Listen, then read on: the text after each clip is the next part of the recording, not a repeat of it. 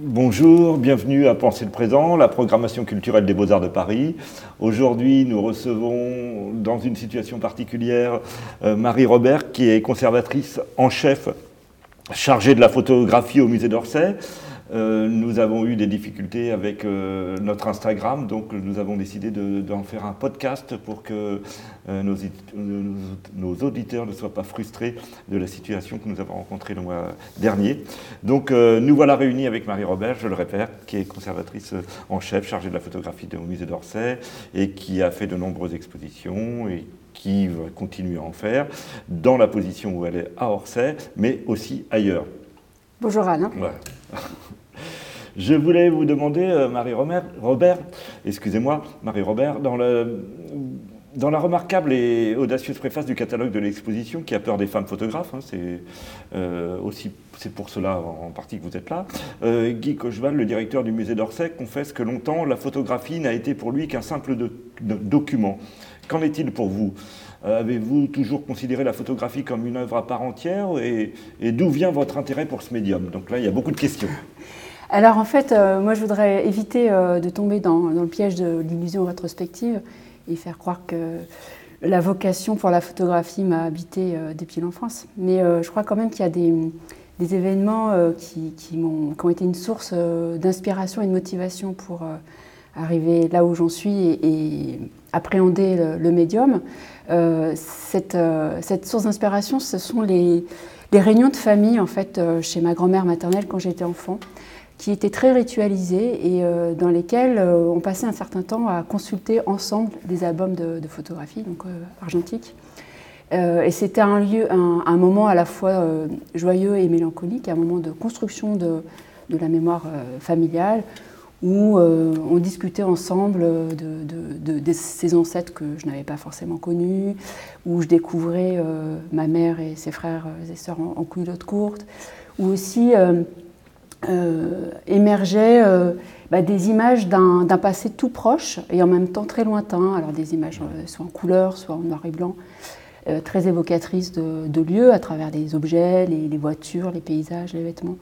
Et donc pour moi, ça a suscité évidemment beaucoup d'interrogations, une, espèce de aussi d'effarement par rapport à ce que la photographie disait, une espèce de euh, Memento Mori euh, évident en fait, hein, qui mhm. racontait comment le, présent est déjà passé et comment tout ça euh, est déjà euh, de l'ordre des ombres de la mort.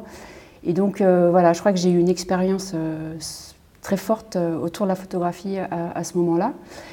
Et expérience qui s'est renouvelée en fait lorsque je suis arrivée au musée d'Orsay, donc à travers des rencontres évidemment avec des, des gens, mais aussi avec des objets, des photographies. Et euh, je pense en particulier au fond de photographie de Maurice Denis, donc ce, peintre euh, nabi théoricien, qui a aussi été photographe et qui a été photographe parce que euh, manifestement, après la mort de son, premier-né, Jean-Paul, il a eu envie de garder la trace en fait de cet enfant disparu et surtout, enfin, de garder le souvenir et surtout garder la trace des enfants à venir. Donc voilà, pour moi, il y a quelque chose de très fort qui, autour de la mort, du désir, de l'amour, euh, à travers la photographie. Et donc, pour aller dans le sens dans, le contresens de Guy Cocheval, la photographie, euh, c'est aussi un document. C'est de l'art, mais c'est pas que de l'art, c'est un document, c'est une preuve, un témoignage. Enfin, c'est beaucoup plus que, que de l'art. Et vous êtes une spécialiste de la photographie, vous êtes conservatrice au musée d'Orsay, donc je l'ai dit en charge de ce domaine. Quelle est la richesse du fond Et, c'est un département qui a de nombreux conservateurs. Comment ça fonctionne? Puisque ce que l'on sait essentiellement du musée d'Orsay, c'est on y va essentiellement pour ses peintures, pour pour ses sculptures. Mais la, photographie est un. D'abord, c'est un domaine qui a plus, qui a mis plus de temps à, être présenté dans les musées. On, le voit encore au centre Pompidou, où il est en bas, dans un lieu étrange, près des toilettes, même si, euh, euh, par chance, du coup, c'est gratuit et qu'on y a vu des expositions remarquables parce que euh, les, responsables y, ont fait des, expositions absolument extraordinaires. Qui, ont valu d'ailleurs à, leurs responsables d'être sollicités euh, par tous les musées du monde. Mais vous, comment, comment s'est vécu la photographie Orsay Alors, le, donc le musée d'Orsay, c'est un musée de beaux-arts qui a ouvert ses portes en 1986.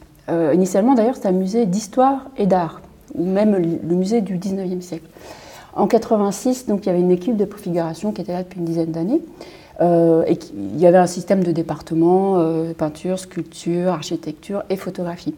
Alors les collections de peinture et de sculpture, elles étaient déjà euh, constituées pour partie parce que les, peintures provenaient de transferts de propriétés, de dépôts, d'affectations provenant d'autres établissements. Mais la photographie, en quelque sorte, n'existait pas et elle, avait, elle a été inventée en fait par mes prédécesseurs qui sont Françoise Elbrun et Philippe mmh. Néagu qui dès les années 75-76 sont partie à la recherche de la photographie du 19e siècle et par le biais de, bah, rencontres avec des collectionneurs, des descendants d'artistes, euh, par l'achat en, vente publique, ils ont constitué une collection, donc ex nihilo, une collection qui est aujourd'hui composée de 47 000 objets, donc une très belle, très grosse collection, une des plus belles euh, pour un musée de beaux-arts, en tout cas euh, dans le monde. Mhm.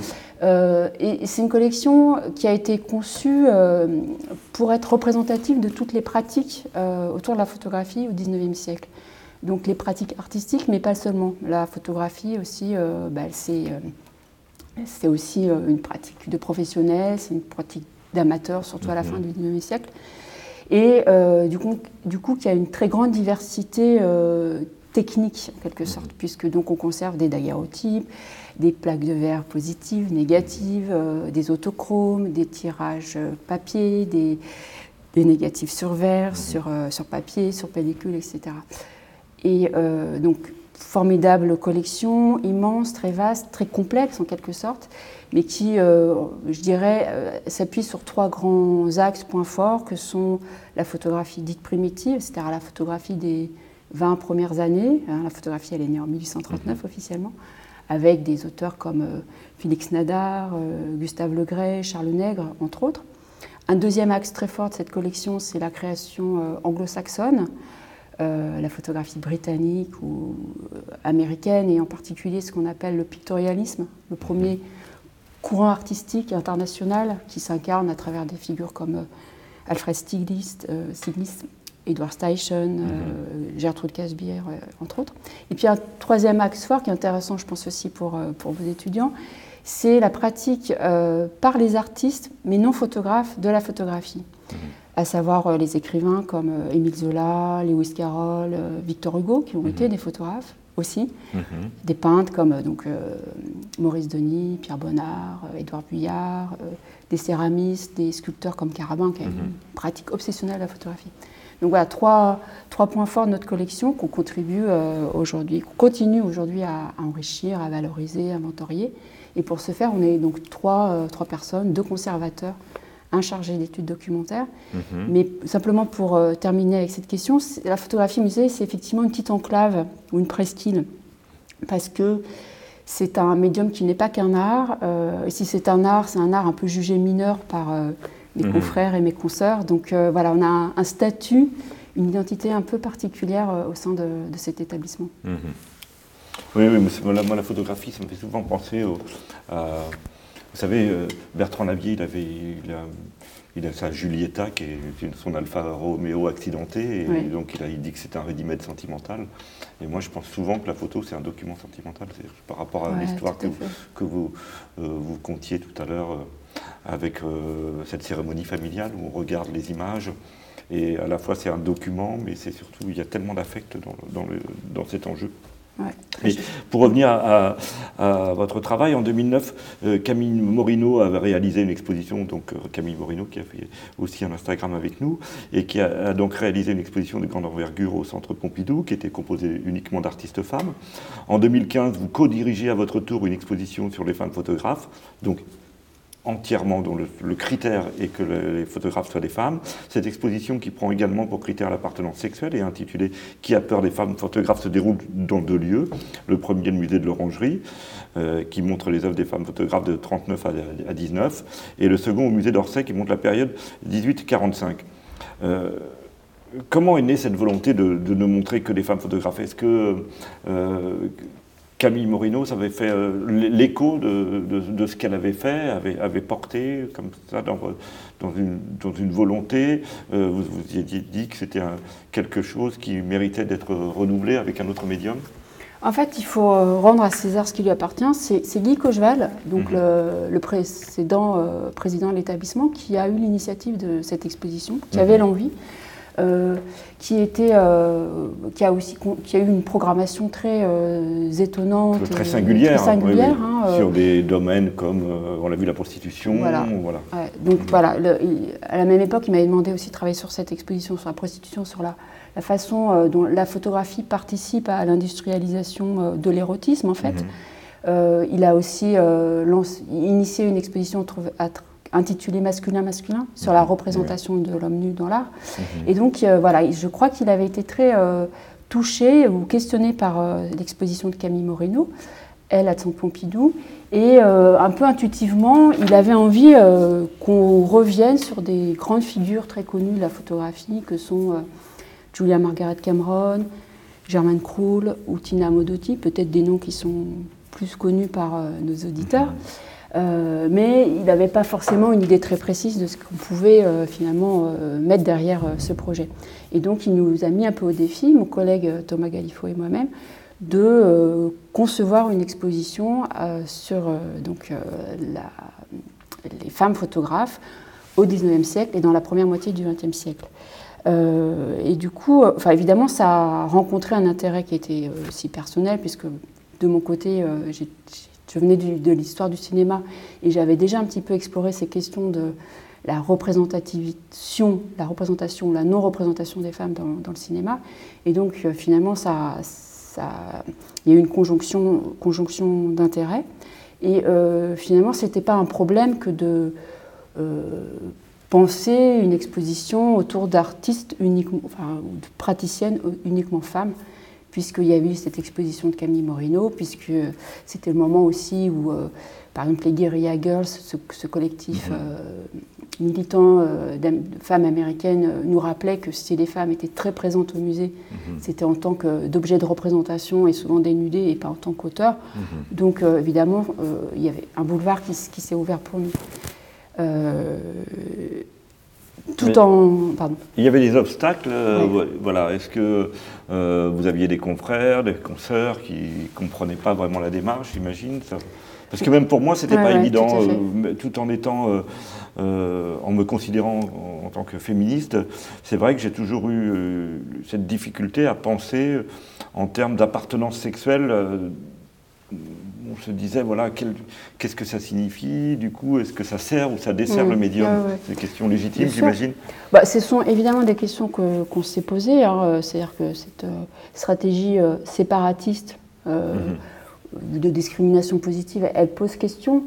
On a eu le sentiment, en tout cas, que c'était un passage un peu obligé, Mhm. c'est-à-dire de, de valoriser le genre pour ensuite le, le dépasser, en quelque Mhm. sorte. Et c'est vrai que bah, on, a eu fait, on a fait face à un certain nombre d'obstacles ou de difficultés. Je pense une forme d'indifférence bienveillante, mais d'indifférence au sein de l'établissement. Et d'ailleurs, euh, cette exposition qui a eu un énorme retentissement dans le monde de la photographie euh, n'a pas été peut-être euh, considérée comme telle en interne, enfin Mhm. du côté des, des musées. Parce Euh, qu'aujourd'hui, elle est une exposition référence. Absolument. Voilà, et ça, on n'en avait pas elle est- conscience Elle est citée moment. comme Ouais. elle est une Ouais. exposition référente, comme euh, les magiciens de la Terre sont des, des une exposition référente. Je parle de l'exposition de Jean-Hubert Martin, c'est-à-dire des moments seuil Mhm. où, euh, euh, tout coup, on change de paradigme. Est-ce que Absolument. vous le voyez comme cela aussi Oui, ouais, tout à fait. Mais sur le moment, donc quand on commence à la préparer en 2013-2014, d'abord on se dit mais qu'est-ce qu'on va montrer? Qui on va montrer Et est-ce qu'on ne va pas être obligé de montrer que euh, des portraits de femmes, d'enfants, des reproductions de nature morte, etc. Et puis, parce qu'en fait, euh, d'une certaine manière, la littérature de langue française n'existait pratiquement pas, d'une part. Et puis parce qu'en fait, ce n'était pas pris en charge institutionnellement. Euh, moi, pour parler que du cas de la- du musée d'Orsay, notre collection, en 2015, après j'avais fait des calculs, sur 47 000 objets euh, identifiés, attribués, photographies, en fait, on a moins d'un pour cent de ces objets qui sont attribués à des femmes. C'est-à-dire une, une totale euh, méconnaissance ou présence des femmes dans les collections. Parce qu'en partie, euh, elles n'ont pas été étudiées, parce qu'il n'y a pas de monographie, il n'y a pas d'anthologie. c'est exactement ce que disait Camille Morino pour elle. C'est-à-dire qu'elle elle, elle- elle disait que quand elle avait commencé à fouiller dans les réserves, elle avait trouvé beaucoup d'œuvres femmes, plus que, bien plus que les 1% que vous citez, mais aucun travail, où il n'y avait pas de fiches, il n'y avait rien qui avait, été, qui avait été fait sur ces femmes, alors que les artistes bénéficiaient, hommes, bénéficiaient de monographies, de, tout l'appareillage euh, nécessaire. Vous avez rencontré le même obstacle Absolument, et pour le musée d'Orsay, et puis dans les autres collections. Alors après, il faut, être nuancé, les choses ne sont pas équivalentes partout. Mais c'est vrai qu'aussi, on est allé beaucoup voir du côté des collections euh, particulières, de gens qui ont des, des œuvres ou des corpus chez eux. Donc on a fait un gros travail d'exploration de, défrichage, en particulier en France, parce que peut-être qu'on va y revenir, mais finalement, euh, euh, l'état de la recherche n'était pas du tout le même à l'étranger. Mhm. C'est ça, justement, je voulais vous demander si euh, euh, il y avait eu des expositions semblables qui avaient précédé euh, celles que vous avez mises en place, enfin co-dirigées à, Orsay, à l'Orangerie, et, lesquelles étaient représentatives du genre? Alors en fait, donc c'est vraiment un projet qui ne naît pas de nulle part parce mhm. que, comme je vous l'ai dit, il y a des, pionniers et surtout des pionnières en fait du côté des pays anglo-saxons et en Allemagne, en Autriche. C'est-à-dire que dès les années 1970, un certain nombre de femmes, surtout, se sont posé la question de la pratique de la photographie par les femmes et ont découvert qu'en fait, cette pratique, elle était massive, elle était euh, précoce, elle était très importante.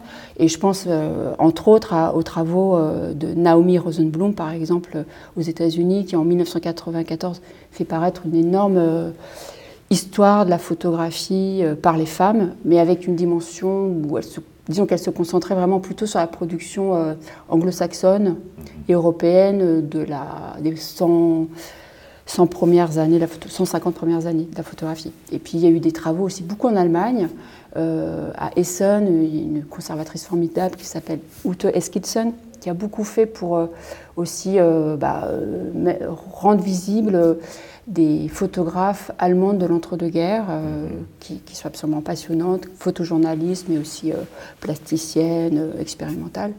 Et puis je pense à un autre exemple, c'est l'Autrichienne Gabrielle Schor, qui elle a fait un travail aussi extrêmement intéressant autour de ce qu'on appelle aujourd'hui l'avant-garde féministe, c'est-à-dire la pratique de la photographie par les artistes femmes dans les années 70. Donc il y a un précédent évidemment, mais de langue étrangère.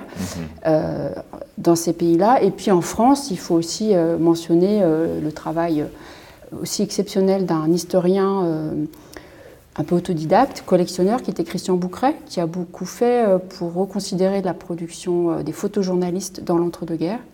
Et puis, vous le savez aussi, le travail de Martha Gini, mhm, qui a été directrice du, Jeu de Paume et qui a, pendant dix ans, a programmé des expositions monographiques de femmes. Mhm. Euh, de façon presque paritaire dans sa mhm. programmation et qui, voilà, qui a rendu visible euh, déjà un, petit bout de, ce continent qu'on a ensuite euh, continué à, à, montrer à travers cette exposition. Exposition qui n'était pas une, une exposition de photographie de femmes par les femmes, ni une exposition de, de chefs-d'œuvre. Hein. C'était une exposition thématique qui, en fait, essayait de questionner l'incidence du genre sur la production mhm. photographique et sur sa réception et comment finalement bah, il y, a, y, a, une histoire euh, de la photographie par les femmes qui, suit celle de l'histoire des femmes de façon plus générale. Justement, au milieu du 19e siècle, Louis-Jacques Mandé Daguerre décrivait la pratique du daguerréotype comme un petit travail pouvant plaire beaucoup aux dames.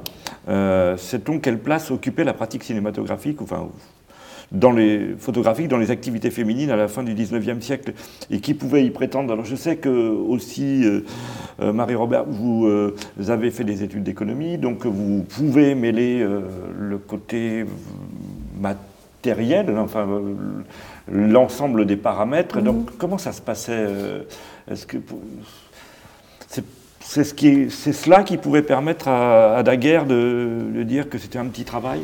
Alors Daguerre, bon, c'est, le co-inventeur mm. euh, de la photographie, vous le mm. savez, hein, euh, avec euh, Niepce. Mm-hmm. Et je pense que quand il, a, il annonce ça, d'abord, c'est un peu une stratégie de promotion de son invention, le ah, et en fait, il triche un petit peu parce que en fait, c'est très compliqué, mais pour vendre, son, le valoriser, il a tendance à faire croire que c'est très simple. Mais ce qui est intéressant, c'est qu'en fait, tout de suite, il annonce que les femmes vont vivre pendant près de deux siècles, c'est une forme de discrédit. Il y a une forme de condescendance dans ce qu'il affirme. Hein. C'est un petit travail qui pourra plaire aux femmes. Or, particulièrement à cette époque, ce n'est pas un petit travail, c'est d'une complexité sans nom. Euh, il y a un équipement très lourd, euh, la, chambre, euh, la chambre photographique, les plaques photographiques. Il faut des compétences chimiques pour les bains, pour le développement, le tirage. Il faut des compétences mécaniques. Il faut un regard, bien sûr. Hein, ça n'improvise pas artiste. Donc, Juste, je vous interromps, mais c'est à partir de quel moment le, la photographie devient beaucoup plus aisée. C'est à, la fin du 19e siècle, c'est ça Il a fallu une cinquantaine d'années, c'est ça C'est dans les années 1880-90 quand apparaissent de nouveaux euh, appareils beaucoup plus simples d'usage, parce qu'ils sont plus maniables, portables, et puis euh, des émulsions euh, au gélatino-bromure d'argent qui font qu'il n'y a plus besoin de temps de pause, et aussi on peut faire envoyer euh, ces négatifs euh, chez un fabricant. Ou, voilà. Donc, on peut déléguer. Euh, voilà, on peut déléguer tout ce mmh. travail préparatoire mmh. ou a posteriori la prise de vue. Et donc, voilà, donc au 19e siècle en particulier, la photographie n'est pas du tout un petit travail, mmh. mais ce qu'on a pu constater lors de cette exposition, c'est que finalement, dès la naissance du médium, les femmes s'en emparent massivement. En France, berceau de l'invention, en Angleterre, autre berceau de l'invention, et puis très vite aux États-Unis. Euh, donc on voit ça, on voit aussi qu'il y a des spécificités nationales, c'est-à-dire qu'en France, les femmes ont plutôt tendance à avoir une activité professionnelle avec la photographie. Elles ont des studios. Mhm. Le studio, c'est vraiment l'espace euh, entre le domestique et, le public.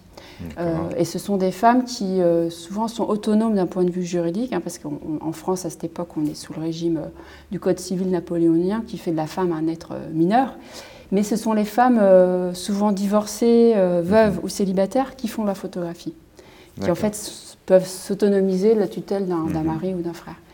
Euh, et donc elles se spécialisent plus dans le portrait, dans la reproduction d'œuvres d'art, enfin dans des secteurs Il faut rappeler que jusqu'aux années 60, là, je parle du XXe siècle, les femmes ne, pouvaient pas ouvrir un compte bancaire. C'est vrai, c'est bien de, voilà et que le, droit de vote est arrivé euh, bien tard. Bon, voilà, excusez-moi de vous interrompre. Mais, C'est tellement effroyable parce que. Tout ça euh, voilà, fait sens en fait. Hein.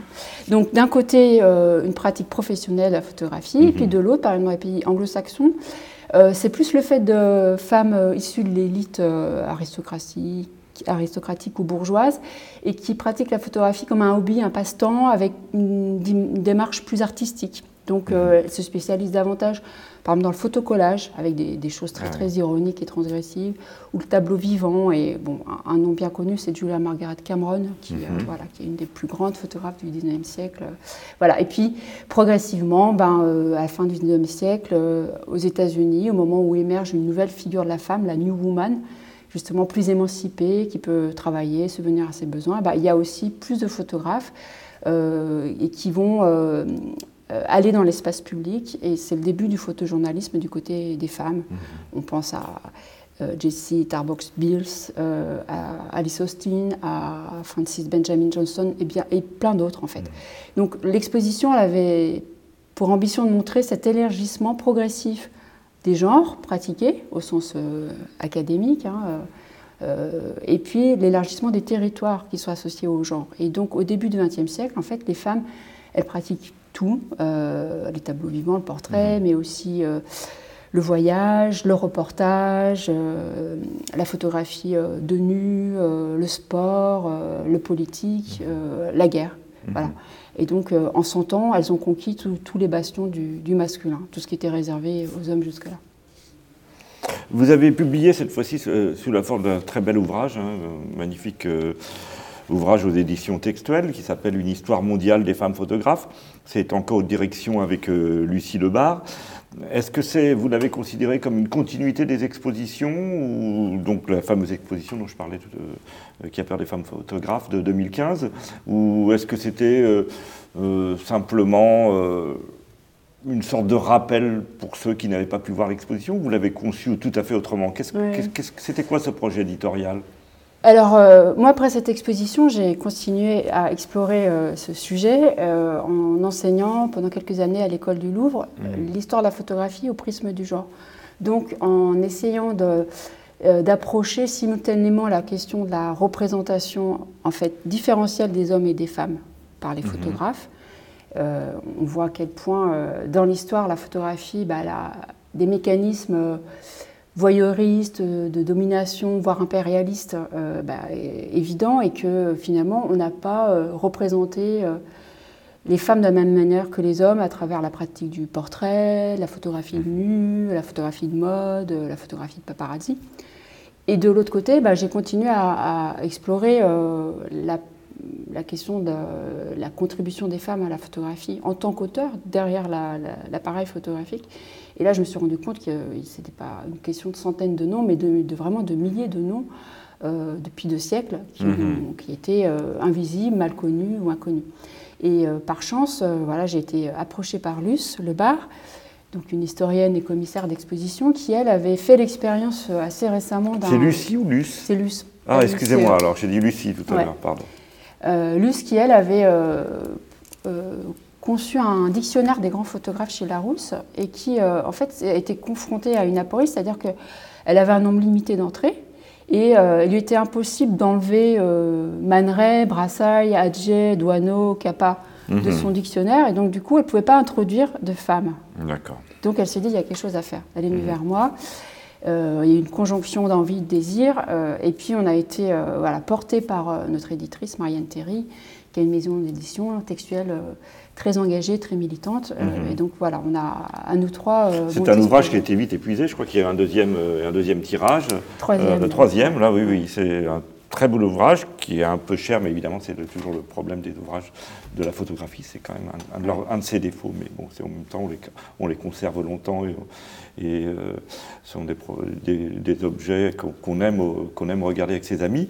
Mais toujours est-il que oui, ce, ce ce livre, moi, il je l'ai beaucoup aimé, il m'a manqué des petites choses. Par exemple, il n'y avait pas Valérie Jouve, qui est pour moi une photographe euh, très importante. Euh, euh, pourquoi ne, pas mettre Valérie Jouve, par exemple je, Si je puis me permettre, Marie-Robert. Alors, simplement, juste rappelle le concept. En fait, c'est une histoire mondiale.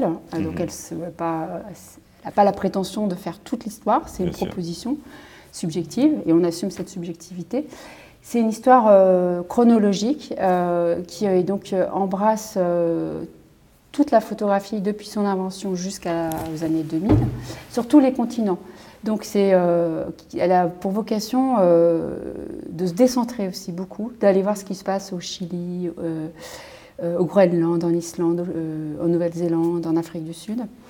Et c'est aussi un livre qui a pour ambition de et se occidentalisés, et aussi de sortir de cette attitude de surplomb ou de sachant. Et donc ce qu'on a voulu faire avec Luce, c'était plus de transmettre un flambeau et de demander à des femmes qui aujourd'hui font la recherche sur tous mhm. les continents de nous proposer euh, leur propre panthéon et pas le panthéon qu'on aurait pu euh, nous imaginer. Et euh, aussi, on leur a demandé, en tant qu'experte, d'écrire des textes sur ces femmes photographes. Donc, sachant qu'on avait le droit à 300 euh, notices entrées, mhm. sachant qu'il y a 197 pays aujourd'hui officiellement reconnus par l'ONU. Vous faites le calcul, on avait le droit en gros à une femme photographe et demie par pays. Bon. Bon, et on avait un désir à la fois d'objectivité ou de, de, rigueur historique. C'est vrai que la pratique, elle n'a pas été la même partout, à tous les moments et de représentativité géopolitique. Bon, je, me rends à, Valérie Jouve pas... Je me rends à vos arguments, mais pour moi, Valérie Jouve est beaucoup plus importante que Valérie Belin, mais euh, voilà, ça c'est euh, très subjectif.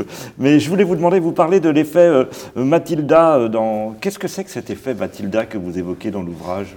Alors, c'est un effet qui a été théorisé par une historienne américaine des sciences dans les années 90 qui s'appelle Margaret Rossiter et en fait, qui a montré que bah, cette Mathilda elle avait subi, comme euh, de très nombreuses consoeurs euh, scientifiques, un effet euh, de discrédit, d'invisibilisation, d'effacement. C'est-à-dire qu'en fait, ce qu'a pu constater cette chercheuse, c'est que très systématiquement, les travaux des femmes sont ignorés, oubliés, passent à la trappe, plagiés, euh, par euh, un certain nombre de confrères masculins, mais aussi par euh, une chaîne d'intermédiaires culturels que sont les journalistes, les critiques, les commissaires, les historiens, enfin que sais-je.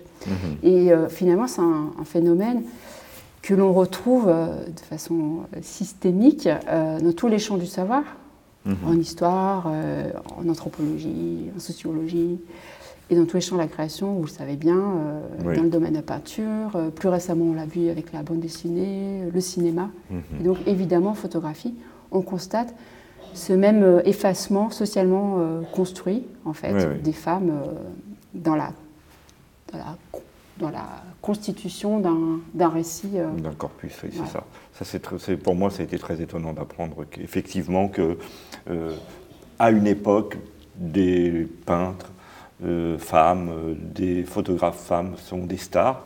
Mm. Et que quelques années, enfin après, rapidement, 30 ou 40 ans, elles s'effacent de l'histoire. Et s'il suffit de, de, chercheuses ont fait des recherches sur, sur les, le prix de, vente dans les salles de vente, justement, puisque souvent c'est listé. Et on s'apercevait que ces artistes étaient des artistes très très réputés de leur temps, et parce qu'elles le méritaient, pas, simplement par des effets de marché, comme il peut y en avoir, mais que les intermédiaires, comme vous dites, mmh. l'avaient effacé. et je voulais vous demander euh, aussi, euh, Marie-Robert, euh, Pensez-vous que le regard féminin en photographie permet d'éviter le regard masculin euh, ce, concept proposé par la critique de cinéma euh, Laura Mulvey en 1975, donc c'était il y a déjà 50 ans, est-ce que euh, il y a, voilà, en dehors de tout ce que l'on vous avait dit jusqu'à maintenant, est-ce qu'on peut éviter les spécificités du regard masculin grâce à la photo féminine, ou est-ce que la photo féminine finalement reproduit, puisqu'on est dans le même contexte, euh, les mêmes effets d'autorité. Oui, bah, alors, donc c'est un concept qui a été quand même forgé pour euh, le cinéma, mais qui reste, il me semble, très opératoire ou heuristique pour la photographie. Qu'en fait, euh, pour aller un peu vite, hein, mais mm. qui établit une équivalence entre le regard du héros masculin dans mm-hmm. un film, le regard de la caméra et donc du réalisateur, et celui du spectateur. Et en fait, Laura Mulvey elle estime que le spectateur va s'identifier à ce regard-là, mhm. ce spectateur, qu'il soit un homme ou une femme, et va prendre du plaisir en fait, parce que ces films hollywoodiens montrent souvent enfin même très euh, généralement, des, femmes en situation qui sont érotisées, fétichisées, fragmentées, malmenées, en situation de domination. Iris Drake, euh, qui avait été invité précédemment, nous expliquait que surtout dans les scènes de viol, on, on voyait, bon évidemment là c'est une scène cinématographique, mais on voyait euh, à travers le, regard féminin que finalement la femme finissait par céder à son agresseur avec une certaine volupté. Donc là, on, est à l'acmé du genre. Hein.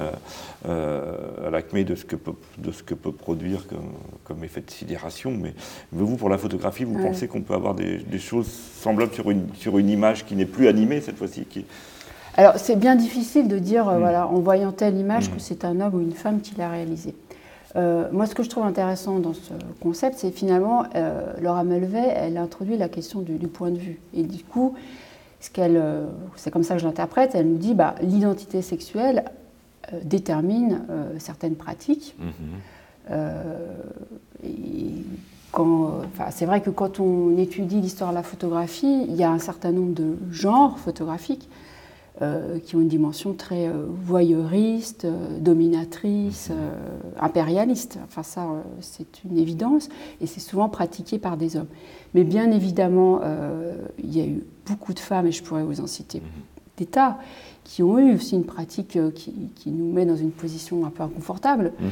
Euh, je pense euh, par exemple à Lady Warden, qui était une photographe britannique de l'ère victorienne, qui a eu une pratique très courte pendant 2-3 ans dans les années 1860 et qui a mis en scène essentiellement ses trois filles aînées à un moment, à un moment de l'éclosion de leur féminité. Mhm. Et elle leur faisait jouer des tableaux vivants un peu au contenu indéterminé, mais euh, assez érotisé en fait, euh, où certains y voient même une forme de projection de sa part. Euh, voilà, elle leur faisait jouer un peu des, scènes de courtoisie. Parfois, mhm. elles, sont pieds nus ou les cheveux défaits, donc ce qui signifie à l'époque une forme de, légèreté de mœurs qui est mhm. incompréhensible pour une, femme issue, issue de l'aristocratie. Euh, donc, par exemple, Lady Warden, ou je pense aujourd'hui à Bettina Reims, euh, mhm. qui a un rapport aussi à ces sujets et ces modèles. C'est Irina Ionesco qui a fait. Irina Ionesco avec sa, fille. ou Saliman, ou, mhm. voilà. ou je pense aussi à une autre photographe très intéressante. Euh, de la côte ouest dans les années 1930, la côte ouest des États-Unis, Margaret Mather, qui a été à un moment donné la, compagne de Stiglitz. Euh, Stiglitz qui a, lui, euh, vous savez peut-être, fait un autoportrait continu de Georgia O'Keeffe à travers ses photographies. Pendant des années, il photographiait des bouts du corps de Georgia O'Keeffe. Euh, une épaule, des mains, les pieds, donc, une forme de fétichisation, d'érotisation, fragmentation du corps. Euh, qui, interroge, enfin, qui est mhm. tout à fait intéressante. Bah, à la même époque, Margaret Mather fait la même chose avec son compagnon d'alors, euh, Bill Justema, qui est un danseur, et qui, pareil, euh, prend des bouts de son corps en photographie, son mhm. nombril, ses fesses, son torse. Donc en fait, là aussi, on pourrait y voir du, masculin, du dominateur, du, mhm. quelque chose de... Voilà, donc je pense qu'on ne se réduit pas à son genre, et heureusement. Et ce qui me semble intéressant dans cette question du point de vue, c'est qu'on est des êtres pluriels, comme Hein, Bernard Laïr l'a théorisé, c'est-à-dire que on a une identité sexuelle, mais aussi on, vient de quelque part, d'un lieu, d'une génération, euh, d'un milieu social, euh, et tout ça bah, fait nous des êtres complexes qui ne, sont, ne sommes pas réductibles à, un aspect de notre.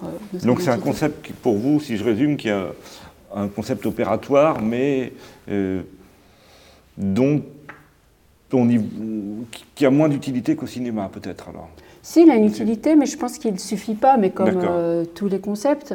Mais il n'empêche qu'effectivement, euh, peut-être pour prendre votre question dans un autre sens, je crois que les femmes, elles ont, il y a une spécificité de la pratique en termes de genre photographique. C'est-à-dire par exemple, l'autoportrait, euh, ben voilà, c'est quelque chose qu'on va retrouver aussi beaucoup dès le début du XXe siècle chez les femmes et qui est extrêmement intéressant parce que il y a des stratégies d'autopromotion, d'exploration de, soi, d'affirmation de, son identité aussi, non seulement sexuelle mais professionnelle. Euh, les femmes ont beaucoup travaillé autour de la représentation du corps, du corps féminin. Euh, en montrant des corps euh, malades, je pense à Anne Nogel par exemple qui fait une saga de la chair déchue, des corps qui vieillissent, il y a des corps, beaucoup de femmes qui travaillent sur la question de la maternité, de la grossesse, mhm ou de l'avortement. Enfin, il y, a un travail énorme de, pour euh, reconsidérer cette représentation du corps, euh, le normaliser aussi, arrêter de, l'érotiser, de, le, rendre superficiel comme tant d'hommes l'ont fait. Euh, voilà, montrer le, corps et sa chair et, ses organes aussi. Les Chinoises, en particulier la jeune génération chinoise, fait des choses extraordinaires dans, ce domaine. Et puis, juste pour terminer, euh, il y a la question du corps, mais il y a la question de la couleur. Et évidemment, beaucoup de femmes, soit euh, issues de, enfin, femmes africaines ou afro-américaines, ont travaillé sur ces questions du, corps noir, du corps de couleur, et sur sa reconsidération, sur sa revalorisation. Je, voulais, euh, voilà, vous avez cité de nombreuses euh, femmes photographes, hein, puisque je rappelle que vous, Marie-Robert, vous êtes euh, conservatrice en chef chargée de la photographie au musée d'Orsay. Et ce que je voulais vous demander aussi, quelles sont les femmes qui, pour vous, ont une œuvre exceptionnelle et que vous voudriez faire connaître à nos étudiants, qui permettraient pour eux de trouver enfin des jalons Il y en a, il y en a beaucoup, j'imagine, dans ce que mais euh, on a parlé, j'imagine, Cameron. Pour vous, est-ce que vous pouvez en citer deux, ou trois qui permettraient euh, Oui, alors c'est vraiment c'est euh, un, exercice difficile et injuste, hein, parce que hmm. franchement, c'est quelque chose de complètement arbitraire que de, faire une sélection, de proposer des noms. Et puis l'ouvrage qu'on a réalisé avec Luce montre à quel point en fait bah, ces 300 femmes, ces 300 récits de vie, ces 300 figures exceptionnelles, c'est des femmes euh, qui ont des parcours euh, passionnants, qui sont photographes mais aussi euh, voyageuses, scientifiques, écrivaines, résistantes, combattantes, militantes. Donc je ne voudrais pas donner l'impression que celle dont je vais parler remplace toutes les autres. je vous ai parlé de Lady Warden parce que je trouve que c'est intéressant en montrant ces femmes, ces jeunes filles qui, qui passent de l'âge de l'adolescence à l'âge adulte, elles vivent dans un monde heureux, radieux, euh, celui de l'aristocratie victorienne, et en même temps, à travers ces images qui sont toutes composées dans son salon, elle évoque euh, la réclusion des femmes à cette époque et un avenir qui est quand même fait de domesticité et de, vie euh, conjugale. Mmh. J'aime beaucoup le travail de Jenny Devasson, par exemple, qui est une photographe française. Inconnue pour moi. Du début de mmh. fin 19e, début 20e, qui, qui, fréquentait beaucoup les milieux artistiques et littéraires de son temps, qui a eu elle-même une activité d'écrivain, elle, peignait, faisait de l'aquarelle, etc. Mmh. Et puis elle faisait de la photographie. au crépuscule de sa vie, elle détruit toute son œuvre écrite, mmh. peinte, mais pas la photographie, parce que elle détruit son œuvre écrite parce qu'elle ne veut pas que ça, la, survive. Mhm. Elle n'est pas assez contente ou sûre. Mais la photographie, c'est pour elle, c'est un peu secondaire, donc elle l'oublie. Et on a, on a, redécouvert un corpus d'images extraordinaires, à la fois qui documente sa vie euh, de femme, c'est son entourage, mais surtout ses autoportraits d'elle, euh, essentiellement dans sa chambre, euh, en chemise de nuit, en cheveux détachés, mhm. avec son miroir où elle explore un peu toutes les facettes de, son corps, de son visage. Et ce qui est intéressant, c'est que son appareil photographique, elle l'a prénommé Luigi. C'est une femme qui s'est jamais mariée, euh, mhm. qui s'estimait laide et euh, qui, a fait un vœu de chasteté en quelque sorte, mais qui a transféré quelque chose de ses fantasmes sur son appareil, mhm. à la fois alter ego, amant, mécanique. Enfin voilà, je, je trouve que ce, cette photographe est particulièrement intéressante. Je peux vous citer euh, Jeanne Dieu-Lafoy, qui était l'une des premières euh, archéologues euh, en Perse, qui a rencontré les cheikhs, qui, a photographié des harems, mais qui aussi, parce que c'était une photographe, a pu se promener un peu librement euh, là où c'était interdit aux femmes euh, de la Perse, mhm. et qui euh, a eu un énorme succès en son temps, qui avait même obtenu l'autorisation de, se rasvestir, de s'habiller en homme en France, mhm. parce que parce que c'était une figure d'exception. Je pense à une chinoise fin du 19e siècle, l'impératrice Sixi, qui elle, en fait, utilise la photographie en tant qu'autopromotion, en fait, pour asseoir son pouvoir elle se fait photographier entourée de sa cour, de sa domesticité, euh, et puis elle distribue ses portraits à ses courtisans, à ses visiteurs pour euh, finalement euh, donner une légitimité à son pouvoir. Enfin, je pourrais vous en citer dix autres, cent autres, mais je crois qu'on n'aurait pas le temps. Mmh, en tout cas, voilà un bel échantillon. Et on, va bientôt finir. Donc, Marie-Robert, je voulais vous demander est-ce que vous pensez que la photographie euh, a des spécificités, enfin que ce médium a des spécificités qui permettent de répondre de façon plus pertinente au combat féministe d'aujourd'hui? Alors. Est-ce que c'est un outil où finalement il est un peu désuet et que peut-être que. Euh, enfin, pour ce combat en tout cas, hein, est-ce qu'on on, on, utilise, on utilise la photographie pour les luttes politiques Là, il y a encore un diplôme euh, que l'on peut voir en ce moment dans dans la cour vitrée où, les photos des gilets jaunes sont, très. Est-ce que ce combat peut être documenté? Est-ce que vous pensez que ça n'a pas d'usage particulier? Bien sûr que si. En fait, euh, en, parcourant euh, cet ouvrage, mais bien d'autres, on se rend compte que d'une certaine manière, toutes les femmes photographes ont été aussi des militantes. Et ça, c'est quand même extrêmement intéressant. C'est-à-dire que, euh, et, beaucoup de leurs photographies ont eu une efficacité politique. Euh, je pense à Jaline Niepce, qui est une photographe française euh, qu'on qualifie d'humaniste, qui, qui, a travaillé dans la deuxième moitié du XXe siècle, qui a beaucoup documenté la condition des femmes en France et partout dans le monde. Je pense à, à des photographies comme celle de Donna Ferrato, qui est une américaine, qui, elle, euh, a photographié les violences domestiques mhm. euh, aux États-Unis. Et ces images étaient placardées dans les métros euh, de New York et ont contribué à faire avancer la législation aux États-Unis. Je pense au travail d'une Jamaïcaine qui s'appelle Ronnie Cox, qui est mhm. bien vivante aujourd'hui, et qui s'est inventé des, qui a inventé des personnages fictionnels, des superwomen women, mhm. euh, fictionnels, comme une femme qu'elle appelle Rage, R-A-J-E, et euh, en cuissarde, avec euh, un juste corps, et qui en fait qui, montre une femme noire, enfin, ou métisse, conquérante et, et, forte. Donc évidemment, la photographie, elle a une efficacité politique. pour les combats féministes, mais je dirais pour tous les combats, parce que d'une certaine manière, je pense que le combat féministe, il regroupe un certain nombre de combats euh, essentiels. Euh, et euh, je crois que la photographie, elle a encore évidemment toute son utilité pour montrer, représenter les invisibles, les dominés, mmh. les personnes racisées, les sans-voix, les malmenés par la vie. et je pense qu'aujourd'hui, c'est presque un combat, un écoféminisme de combat qui, que la photographie peut porter, en représentant aussi euh, tout le tissu vivant euh, de notre planète, euh, mhm. les, arbres, les oiseaux, les vers de terre.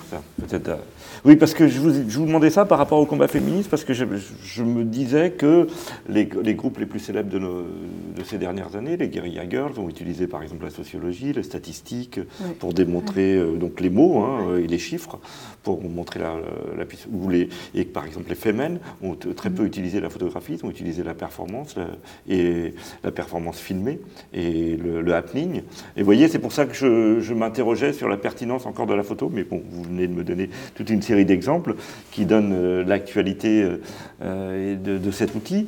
Et, je voulais vous demander aussi, alors pour finir, euh, vous travaillez sur d'autres projets, vous n'êtes pas que sur les, sur les femmes photographes, là, vous avez une actualité dont vous, que vous pouvez confier à nos étudiants pour leur donner envie de voir un certain nombre de choses alors, euh, la semaine prochaine, euh, aux Rencontres d'Arc, un, grand festival de photographie, euh, j'aurai la, chance, la joie, le, bonheur de présenter une exposition qui s'intitule Jazz Power, que mhm. j'ai conçue avec ma complice et amie Clara Bastide.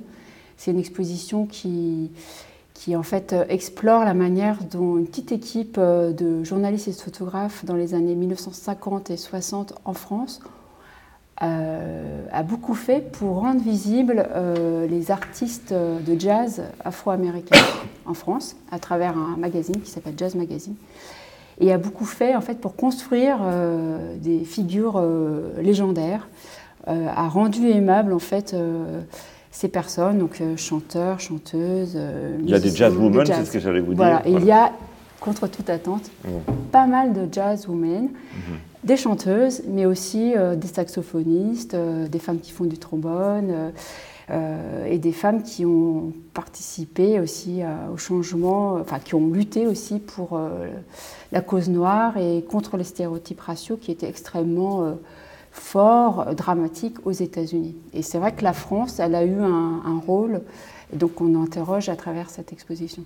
Donc ça, c'est votre actualité immédiate. Il y a une, actualité un peu plus lointaine, j'imagine Oui, au mois de septembre, au, mois de septembre, au musée bah, d'Orsay. Une belle exposition euh, euh, donc, euh, pensée et conçue avec Dominique Paini, ancien directeur de la mhm. Cinémathèque française, que vous devez bien connaître ici. Spécialiste des expositions sur le cinéma, ce qui n'est pas facile à faire. C'est toujours, on s'est souvent demandé si on pouvait exposer le cinéma. Voilà, voilà. donc Dominique et Paul Perrin, qui est mon collègue euh, chargé de la peinture au musée d'Orsay. Donc on, présentera une exposition qui s'intitule Enfin le cinéma et qui euh, cherche à interroger la manière dont les arts, au XIXe siècle, avant même la naissance du cinéma, ont participé à euh, à rendre possible le cinéma à travers la construction euh, d'un spectateur moderne et à travers. Comment se fait l'émergence du regard Voilà, l'émergence mhm. d'un regard moderne. Mhm. Merci euh, Marie-Robert. Je, rappelle que vous êtes conservatrice en chef chargée de la photographie au musée d'Orsay. Et je vous remercie d'avoir accepté de participer à ce podcast. Merci beaucoup Alain Berland.